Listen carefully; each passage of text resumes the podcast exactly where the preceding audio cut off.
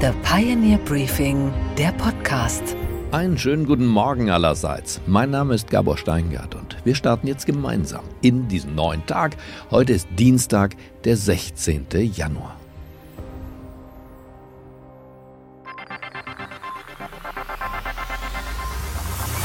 Breaking news literally within the last few seconds. Uh, the Associated Press just said that uh, Donald Trump is the winner of the Iowa caucus. No big surprise there. Expected to have the biggest win ever. Da haben die Meinungsforscher mal sauber vorgearbeitet. Keine Überraschung bei den Präsidentschaftsvorwahlen in Iowa. Donald Trump geht als Sieger hervor als strahlender Sieger, muss man sagen. Er hat sogar die letzten Umfragen leicht übertroffen. 95 Prozent der Stimmen sind Stand jetzt, heute Morgen, ausgezählt und er, Trump, landet bei 51 Prozent. Wahlbeteiligung deutlich niedriger als beim letzten Mal, wahrscheinlich wegen des Schneesturms. Und, naja, er bedankt sich gleich am frühen Abend in den USA bei seinen Wählern. We want to thank the great people of Iowa. Thank you. We love you all. What a turnout, what a crowd. Obwohl er sich persönlich in den Wahlkampf vor Ort eher selten eingeschaltet hat. Statt ständig durch diesen Schnee zu stapfen und bei eisiger Kälte um die Wählergunst zu werben, schickte er viele Grußbotschaften vom Sonnendeck aus seinem Anwesen Malago im warmen Florida. So brave the weather and go out and save America because that's what you're doing. Den Wahlkampf vor Ort bei minus 20 Grad überließ er oft seinem Sohn. Trumps Gegenspieler hatten gehofft, dass sich das Recht. Ron DeSantis, der Gouverneur von Florida, der tapfer in Iowa einen Termin nach dem anderen absolvierte, stichelte gegen Trump und seine vermeintliche Wetterfühligkeit. Donald Trump, I guess, has phoned it in. He's just going to be uh, hanging out down in Mar-a-Lago. I'm sure it's probably 75 degrees there. Genutzt hat es ihm wenig bis gar nichts. Er streitet sich aktuell mit Nikki Haley um Platz 2. Fox News sagt, hier kann die Auszählung noch ein bisschen dauern. You know, he, the former president, overperformed in the rural parts of Iowa. Former Governor Haley and Governor DeSantis fighting for second. And this is really going to maybe last a while because it's a close race right now, how we see it based on the numbers we're looking at. Donald Trump hat Stand jetzt, Stand heute Morgen, kurz nach 5 Uhr, jedes County in Iowa für sich entscheiden können. 51 Prozent der republikanischen Wähler in Iowa wollen ihn als Präsidenten sehen. Ron DeSantis kommt auf 21 Prozent, Nikki Haley auf 19. Hierzulande sollte man wissen, Iowa ist nicht entscheidend für den weiteren Verlauf der amerikanischen Vorwahlen. 3,2 Millionen Menschen leben in Iowa, nur 3,2 Millionen Menschen. Über 330 Millionen leben in den gesamten USA. Das Ergebnis von Iowa ist also nicht in Stein gemeißelt einerseits. Aber dieses Ergebnis ist traditionell doch ein Stimmungsbarometer über das, was da kommt. Es kann durchaus sein, dass sich heute noch ein Kandidat oder eine Kandidatin aus diesem Rennen verabschiedet. Fest steht jedenfalls, Trump hat immensen Rückenwind und seine Themen haben ebenfalls Rückenwind. Er hat jetzt mehr als vorher die Kraft des Agenda-Setting auch gegenüber den Demokraten. Sein Top-Thema ist und bleibt die Migration. We're going to seal up the border.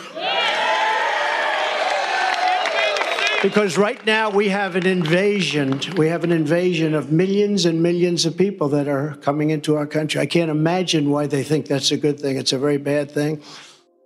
Und natürlich die Inflationslage, die Inflation hat ihm sehr geholfen.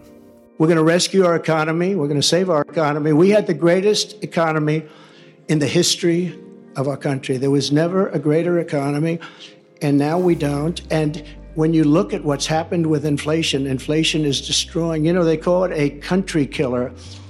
They become dead countries. We have to stop that. Und dann setzt er in der Außenpolitik auf seine Persönlichkeit. Mit ihm gäbe es keinen Krieg in Europa, behauptet er immer wieder und so auch heute Nacht. I know President Putin very well. I know Zelensky very well. I'm going to get him in. We're going to get it solved very quickly. Should have never happened. Would have never happened. Now you have all that death, far greater than people understand. Fazit, Trump präsentiert sich in Bestform. Das Verhältnis zwischen ihm und seinen Wählern, auch seinen Parteimitgliedern, ist trotz aller gerichtlichen Auseinandersetzungen intakt und vielleicht sogar wegen der gerichtlichen Auseinandersetzungen intakt. Der Wärmestrom funktioniert. Die Demokraten wissen jetzt, wo das Land steht. Es steht rechts der Mitte und sie müssen sich überlegen, ob die Antwort auf diesen revitalisierten Trump erneut Joe Biden heißen kann.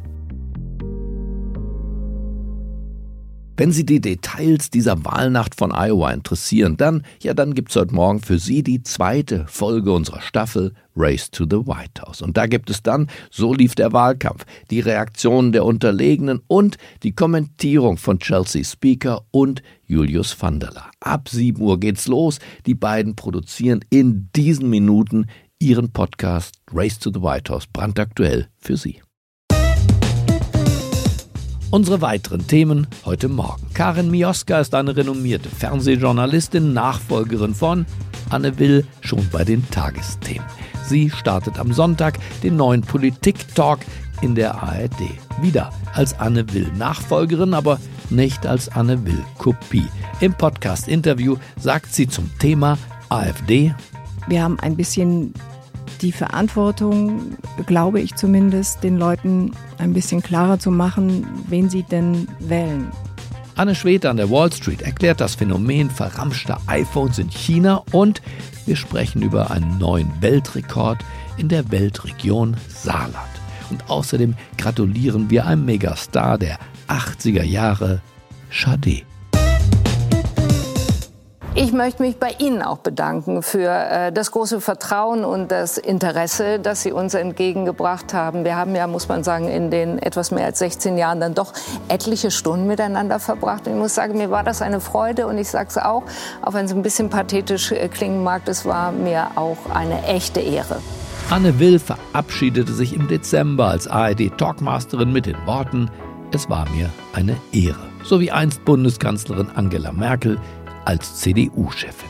Es war mir eine große Freude. Es war mir eine Ehre. Herzlichen Dank. Merkel war 16 Jahre Kanzlerin und Anne Will 16 lange Jahre die wichtigste Talkshow-Frau im deutschen Fernsehen. Die Nachfolgerin heißt Karin Mioska, Nachfolgerin aber eben nicht das Double von Anne Will. Die Journalistin startet mit ihrer Sendung am kommenden Sonntag. Mioska war die Frau, die in der ARD bisher die Tagesthemen moderiert hat, ebenfalls 16 lange Jahre. Berühmt wurde sie, als sie nach dem Tod von Schauspieler Robin Williams, wie eben dieser im Club der Toten Dichter, auf den Tisch der Tagesthemen stieg. Vielleicht ahnt schon der ein oder andere, warum ich hier etwas unorthodox heute statt hinter dem Tisch auf dem Tisch stehe. Man muss die Dinge nämlich zuweilen aus einer anderen Perspektive sehen. Mit dieser Geste verneigen wir uns vor einem der größten Schauspieler. Oh Captain, mein Captain. Was soll passieren in der Sendung? Was wird anders? Wie geht sie mit der AfD um? Das alles werde ich jetzt mit Karin Mioska besprechen. Los geht's! Einen schönen guten Morgen, Karen Mioska. Danke für die Einladung. Umberto Eco hat ein Essay geschrieben über Dinge, die nicht mehr optimiert werden müssen. Zum Beispiel das Rad, weil das ist ja rund. Aber auch das Buch zählte für ihn dazu. Muss die Sonntagabend-Talkshow, zählt die auch zu diesen nicht mehr optimierbaren Dingen? Also, äh, um da gleich mal den Erwartungsdruck von vornherein wegzunehmen, muss ich sagen, ein Gespräch ist ein Gespräch und bleibt ein Gespräch. Insofern werde ich jetzt nicht anfangen, äh, mit Hieroglyphen oder Chinesisch oder auf dem Tisch tanzend äh, ein Gespräch zu führen. Wir werden ein politisches Gespräch führen.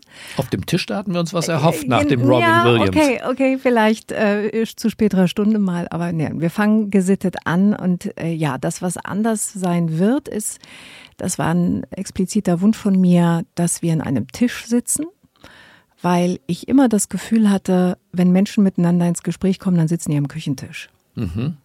Und dann sind die sich nah und dann kommen die auch aus der Gestik und aus der gemeinsamen Energie gar nicht so schnell raus, als wenn man so in so einer in so einem komischen UFO sitzt. Ja. Das war immer mein Gefühl schon beim Gucken dieser politischen Talkshows. Die und Kneipentheke hatte auch immer jahrhundertelang ganz gut funktioniert. ja, ich finde auch äh, der der Frühschoppen, wenn Sie sich an den noch erinnern, ja. eigentlich würde ich auch gerne wieder Zigaretten und Alkohol einführen, aber da hatte der öffentlich-rechtliche Rundfunk was dagegen. Nein, es Rauchen soll, Sie? Äh, ich rauche nicht, rauche schon sehr lange nicht mehr, äh, zu meinem Verdruss, weil ich immer noch auf Turkey bin, wenn, mhm. es, wenn es Alkohol gibt. Ähm, nee, ich habe ich hab das Gefühl, dass es gut wäre, mehr und tiefer ins Gespräch zu kommen. Und deswegen bin ich froh, dass wir jetzt einen Tisch haben.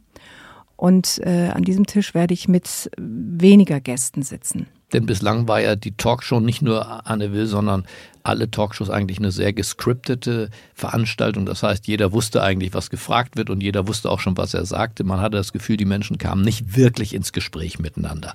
Nicht ganz leicht, das aufzuknacken, aber ist das der Vorsatz wenigstens? Das ist der Vorsatz und ich glaube, sie tun den Kolleginnen und Kollegen ein bisschen Unrecht. Also die haben nicht alles durchgescriptet, aber die Leute, die Politik beobachten, die wissen im Prinzip schon, wenn Opposition rechts sitzt und äh, Regierung dort, dann weiß man eigentlich schon, da kommt Position A, dann kommt Position B und was die, wie die sich streiten, das kann man im Grunde vorher aufschreiben. Da haben Sie Na, schon der, recht. Der Politiker scriptet das vor Ja. mit seinem Team. Ja. Der ist gar nicht offen. Sie Ja. können durch den Durchfragen, das konnte man bei den diversesten Merkel-Gesprächen ja auch sehen. Sie können da fragen, was Sie wollen. Der äh, nimmt die Er Frage will gar halt seine. Botschaften runterbringen. Ja, was tut man klar. da? Wie verhilft man dem Journalismus wieder zu, zur Ehre, sage ich mal, dass er nicht Steigbügelhalter nur für Menschen ist, die für TikTok oder YouTube ein Soundbite loswerden wollen? Indem man eine Stunde Zeit hat und mit Einzelgesprächen beginnt und in diesen Einzelgesprächen ein bisschen Zeit hat nachzufragen. Und vielleicht auch mal andersrum zu fragen oder äh, vielleicht mal bei der Oma zu beginnen und nicht gleich bei Gesetz XY. Also Vielleicht auch auch, mal andere Leute einzuladen. Was halten Sie davon? Davon halte ich ganz viel, aber das ist, sagt sich leichter, als es getan ist, weil ganz viele Leute auch Angst haben, ins Fernsehen zu gehen und sich einem Millionenpublikum zu stellen. Das äh, verstehe ich auch, aber wir werden uns nach Kräften bemühen, auch mal neue Gesichter zu überreden und zu uns in die Sendung zu kommen. Wirtschaftsbosse sind schüchtern ins Fernsehen zu gehen, fühlten sich durch die bisherigen Formate nicht so eingeladen. Wie halten Sie es da? Wirtschaft? Nur, nur Kriminelle, nur äh, Reiche, die, die bei Wirecard Firmen in, in Luft auflösen oder sind das für Sie Gesprächspartner? Schönes Vorurteil. Nein, das äh, sind sehr äh, gern gesehene Gesprächspartner und Partnerinnen. Das Problem ist nur, dass die bislang immer große Angst hatten zu kommen, weil bei denen natürlich viel Geld dranhängt, wenn sie irgend, irgendwas sagen, was sie sich vorher nicht gut überlegt haben. Das kann ich auch gut verstehen. Aber neulich hat ein Unternehmer zu mir gesagt, also äh, jetzt muss ich aber langsam mal in so eine in so eine Sendung kommen, weil der deutsche Zuschauer, die deutsche Zuschauerin haben inzwischen den Eindruck, äh, Unternehmer in Deutschland seien nur Dirk Rossmann und Wolfgang Krupp. Äh, was anderes gibt es nicht. Die anderen gehen gar nicht rein und das müssen wir jetzt mal ändern. Also ich hoffe, da gibt es ein bisschen Mentalitätswandel und die trauen sich auch mal. Also ich würde mich darüber freuen, weil das ist in der Tat unterbelichtet. Wer wäre denn Ihr Lieblingsgesprächspartner aus der Wirtschaft? Ähm, Habe ich gar nicht, aber ich würde selbstverständlich mit Oliver Blume gern über die Zukunft der Autoindustrie reden, mit SAP-Chef über die Digitalisierung, mit Wovunia über die, die Wohnungsmarktpolitik. Also äh, die, die gehören ja dazu, die gehören bei fast jedem Thema, Außenpolitik vielleicht nicht, aber sie gehören jetzt auch gerade in diesem Jahr dazu mit, mit den wichtigen Landtagswahlen in Ostdeutschland, mit der Entwicklung der AfD. Das interessiert die Wirtschaft ja immens. Äh, und, und diesen Blickwinkel, den versuchen wir mit zu berücksichtigen, in der Hoffnung, dass die Unternehmer auch kommen. Die Unternehmer haben es vielleicht künftig leichter zu Ihnen zu kommen, denn sie werden ja jetzt selber eine. Ja. Äh, kaum äh, nimmt die Karriere richtig äh, Schub auf, wechselt man vom öffentlich-rechtlichen in das Unternehmerdasein. Sie werden jetzt Chefin einer Firma. Mhm. Die heißt wie? Mio? Mio Media. Mio Media. Mio Media. Mio Media produziert Mhm. die eine Sendung. Karen Mio Oscar. Oder auch Tassen, Cappies, äh, Urlaubsreisen? Nee. Also äh, ich weiß nicht, was sie irgendwann mal produzieren wird, aber im Moment gibt es nur diese Sendung. Gehen Sie an die Börse? Nein. Aber Sie sind ein Hoffnungswert. Sie sind ja trotzdem ein Hoffnungswert am Unternehmerhimmel äh, und das trauen Sie sich zu, selbstverständlich. Wie gehen Sie da vor als Unternehmerin jetzt? Sie müssen jetzt Leute einstellen, eine Bilanz aufstellen, Sie haben einen Finanzchef. Also äh, genau. Ich, äh, erstens ist das für mich Neuland und da musste ich mich ein bisschen reindenken. Ich beschäftige mich ja schon seit geraumer Zeit damit, aber selbstverständlich kann ich das nicht alles alleine machen. Es gibt äh, einen Geschäftsführer, es gibt Menschen, die sich damit auskennen und von denen lerne ich jetzt gerade ganz viel. Kann man von einem Tucker Carlson, ein rechtspopulistischer Moderator, der sich selbstständig gemacht hat und jetzt ein Mehrfaches der Fox News Quoten auf Twitter jetzt X holt. Ich glaube, 200 Millionen Menschen haben sein mhm. Trump-Interview gesehen. Mhm. Kann man davon was lernen? Ja, wie man es vielleicht nicht macht, mhm. kann man lernen. Also ähm, wir werden diese Quoten, diesen Quoten nicht nacheifern können. Aber es gibt überhaupt keinen Sinn, äh, zumindest in unserer Welt und unserer Wahrnehmung, sich irgendwie auszurichten. Das heißt, es, wir, wir haben unabhängig schon gesagt. Also Sie wollen nicht so ein Haltungsjournalist sein. Tucker Carlson ist ja ein rechter Haltungsjournalist. Genau. Das kommt natürlich nicht in Frage. Aber Trump würden Sie doch auch interviewen, oder? Ja. Also ich, ich auf jeden Fall. Ich auch. Auch mit Ihnen zusammen. ja. Aber es ist auch kein Spaß brauchen Sie auch mindestens drei Faktenredakteure, die zwischendurch immer wieder sagen, stimmt auch wieder nicht. Sag ihm bitte, es stimmt auch wieder nicht. Ähm, wäre auch nicht äh, einfach, aber wahrscheinlich hätte es einen Unterhaltungswert. Gut, die Spielregeln für eine Konversation sind natürlich archaischer geworden, wenn der andere gar nicht, man fragt und der andere antwortet nicht oder mit einer Lüge. Ja, und dann ist es unsere Aufgabe, immer wieder zu offenbaren, hallo, das ist jetzt ein Sprachbild, das vielleicht diese oder jene Grenze überschreitet und das es geht jetzt in ein Lügengebäude hinein, das wir dechiffrieren müssen. Das ist gar nicht so einfach. Das wird Ihre Aufgabe sein. Mhm. AfD-Politiker einladen, ja, nein? Ist gar nicht, auch nicht so einfach zu beantworten. Ähm, wir haben uns dafür entschieden, das zu machen, weil wir einfach zu Beginn eines Jahres stehen, in dem sehr wichtige Landtagswahlen anstehen. Äh, in den Umfragen zumindest sind die, ist die AfD vorne. Ähm, Zumindest in den ostdeutschen Bundesländern. In den ostdeutschen Bundesländern. Und da ähm, können wir die nicht ganz aussparen. Es ist aber sehr wichtig, dass wir ähm, die nicht einladen, von denen wir zumindest wissen, dass sie in den Landesverbänden sind, die vom Verfassungsschutz als gesichert rechtsextrem eingestuft sind, von denen wir wissen, dass sie gesichert rechtsextrem publizieren oder sich entsprechend öffentlich äußern. Ähm, aber wir haben ein bisschen die Verantwortung, glaube ich zumindest, den Leuten ein bisschen klarer zu machen, wen sie denn wählen und was sie bekommen, wenn sie das wählen, weil das ist eine Umfrage, die mich schon ein bisschen erschüttert hat, dass ich glaube 80 Prozent derer, die AfD wählen wollen, denen das total pup egal ist ob das Rechtsextreme sind oder nicht, weil ich glaube, die wissen gar nicht genau, was es bedeutet und was es, wohin es führen kann. Und ähm, allein dafür ist es, glaube ich, wichtig, die Fragen an diese Leute zu stellen. Das heißt, Sie würden auch Björn Höcke einladen? Nein. Den nicht? Nee, Björn Höcke gehört ja zu denen, die ganz klar völkische Ideologien äh, von sich geben, in welcher Form auch immer. Ist das eine Kapitulation? Eigentlich frage ich mich selber manchmal äh, von Journalisten, sich mit diesen schwierigen ähm, ja, Figuren der relativen Zeitgeschichte äh, auseinanderzusetzen. Wieso Kapitulation? Na, weil wir das Gespräch sozusagen ja verweigern. Sie und ich ja auch.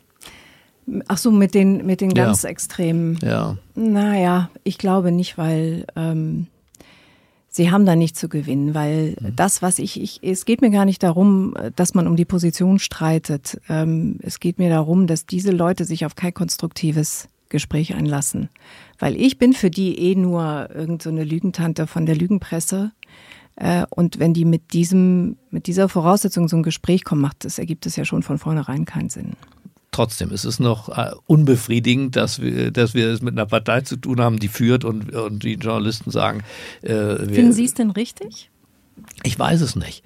Ich äh, eigentlich würde ich erwarten, dass eine taffe Frau sich das zutraut. Vielleicht auch, was ich mir nicht zutraue. Ich könnte mir vorstellen, dass es Menschen gibt, die, ähm, die ein solches Gespräch mit Erkenntnisgewinn mhm. führen können. Doch, das glaube ich schon. Ich will nicht glauben, dass es dass das nicht gibt. Wäre unsere Hoffnung zumindest, ja. Also meine Hoffnung in Sie. Ja, ich hoffe, ich enttäusche die nicht. ich finde es schwer, ich, muss ich zugeben. Ähm, ähm, aber wir werden, wir werden es uns dem stellen. Das haben wir jetzt beschlossen. Es sei denn, es werden, wir haben jetzt gerade, wir sprechen an, dem, an den Tagen nach der äh, mittlerweile berühmten Korrektivrecherche, nach der wir wissen, dass es äh, eine Konferenz gegeben hat in Potsdam mit diesem obskuren, gruseligen Remigrationsplan, Deportationsplan oder wie man das immer nennen möchte.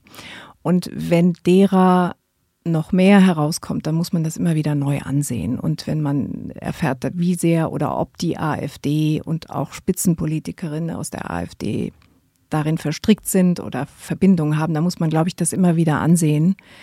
Ähm, ab welchem Zeitpunkt man nicht mehr mit denen das Gespräch sucht. Aber zu diesem Zeitpunkt würde ich sagen, wir wollen das versuchen. Und die Talkshow ist ein Instrument für Sie, was? Der Abendunterhaltung oder in erster Linie der Aufklärung? Ach, im besten Fall beides, würde ich sagen. Also ich finde Talkshow immer so ein bisschen blöd, weil ja. es kein inszeniertes äh, Krawumsgestreit äh, sein soll. Also wie nennen wir es? Äh, lieber Gesprächssendung. Gesprächssendung, mhm. aber in der wenn, wenn ich es mir wünschen würde, auch das ein oder andere äh, unterhaltende Element, der ein oder andere heitere Moment vielleicht stattfinden darf. Es soll auch nicht alles so wahnsinnig bierernst sein. Also wir haben schlimme Themen ohnehin genug. Also äh, bisschen Zuversicht, meinen Sie, eine kleine Injektion am Sonntagabend könnte nicht schaden. Sowas. Ich, ich hoffe, dass es mir gelingt ab und zu, ähm, dass, dass, dass wir nicht alle nur in die Kissen weinen. Dann wünsche ich für Ihre erste Sendung und alles, was danach kommt, allen erdenklichen Erfolg, auf dass Ihre geheimsten Wünsche in Erfüllung gehen. Vielen, Vielen Dank, Dank, Karen Mioska. Ich danke für die Einladung. Und was, Gabor, ist eigentlich heute in der Hauptstadt los?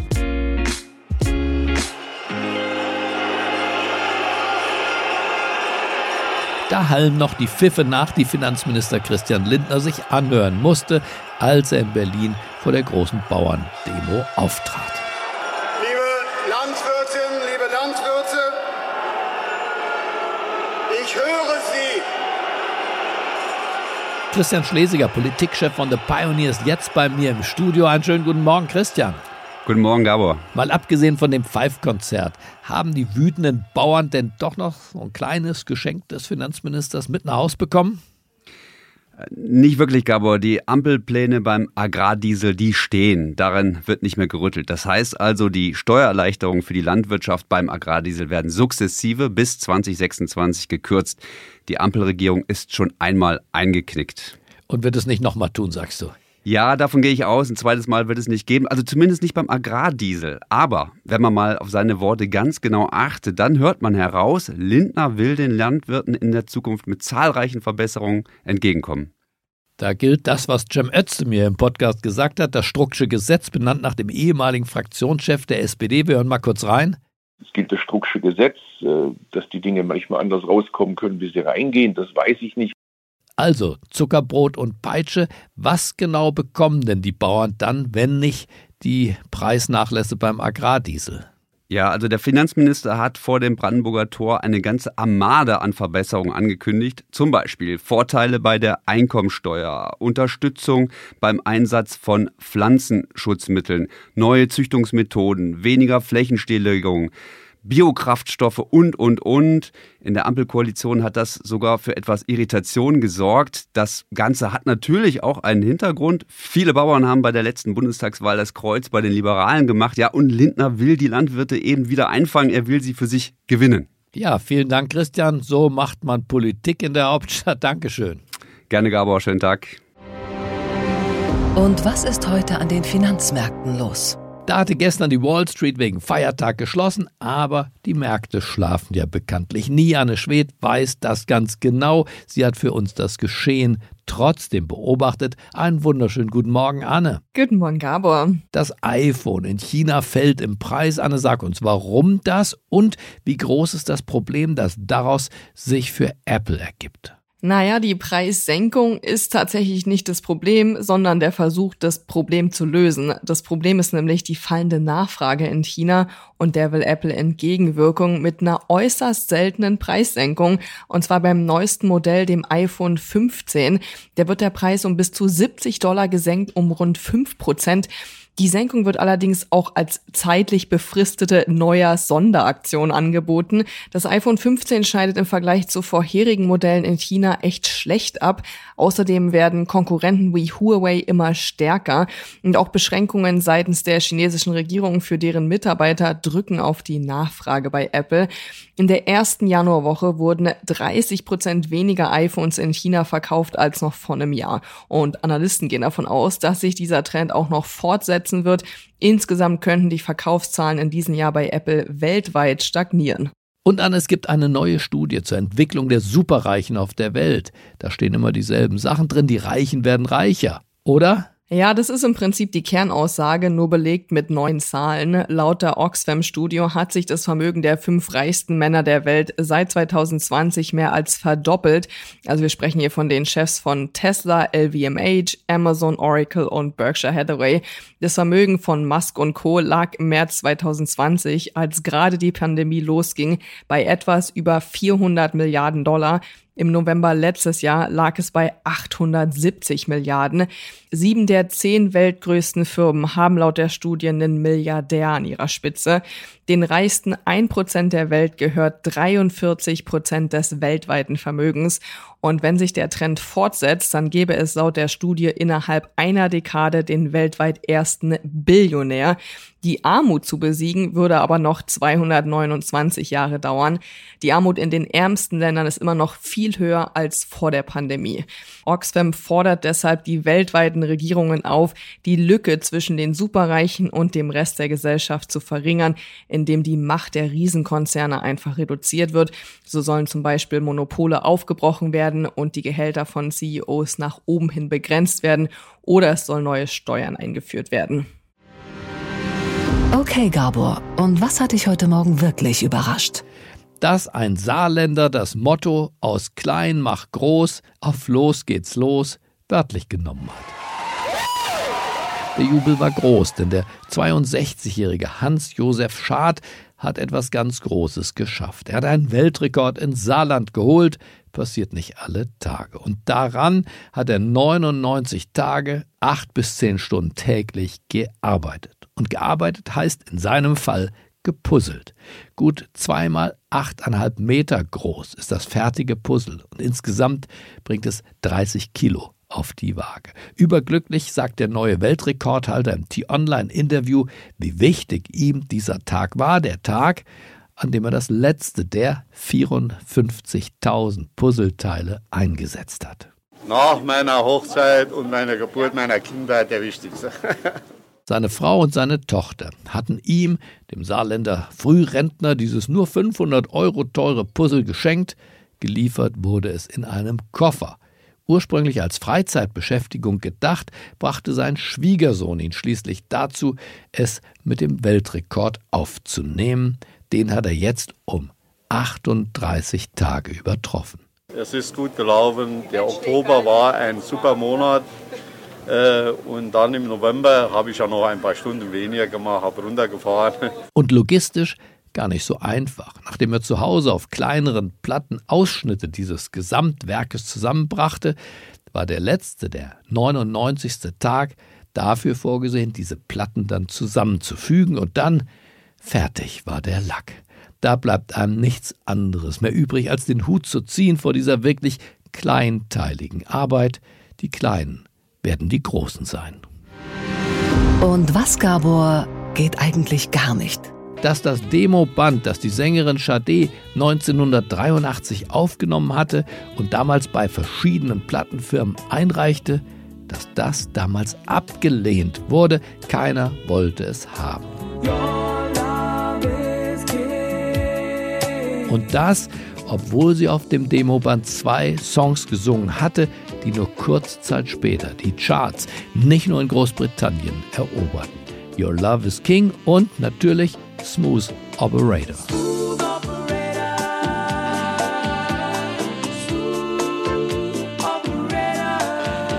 Die Begründung der Plattenfirmen damals, Sade sei zu jazzig und die in den 80er Jahren beliebten Drum-Computer-Klänge, die die Musik von Depeche Mode und auch die Musik von Tears for Fears kennzeichneten, die kamen bei ihr gar nicht zum Einsatz. Sade war gewissermaßen zu anders, man kann auch sagen zu eigen.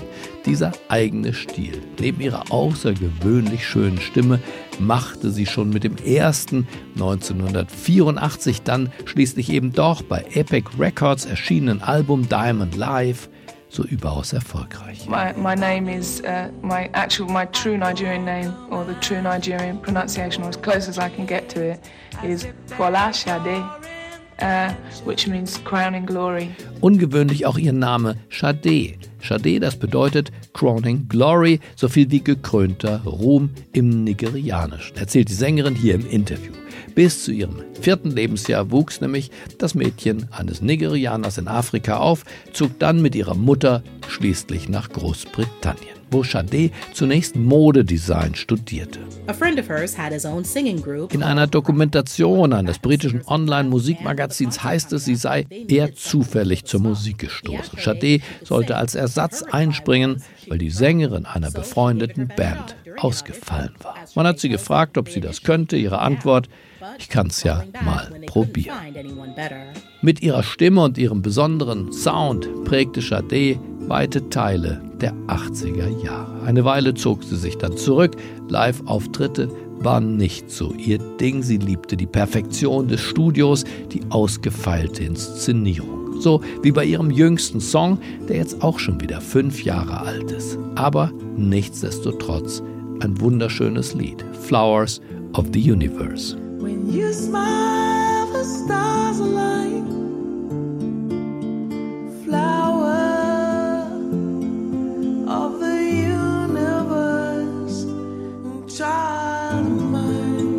Ich wünsche Ihnen jetzt einen harmonischen Start in diesen neuen Tag. Bleiben Sie mir gewogen, es grüßt Sie auf das Herzlichste. Ihr Gabor Steingart. They come to see.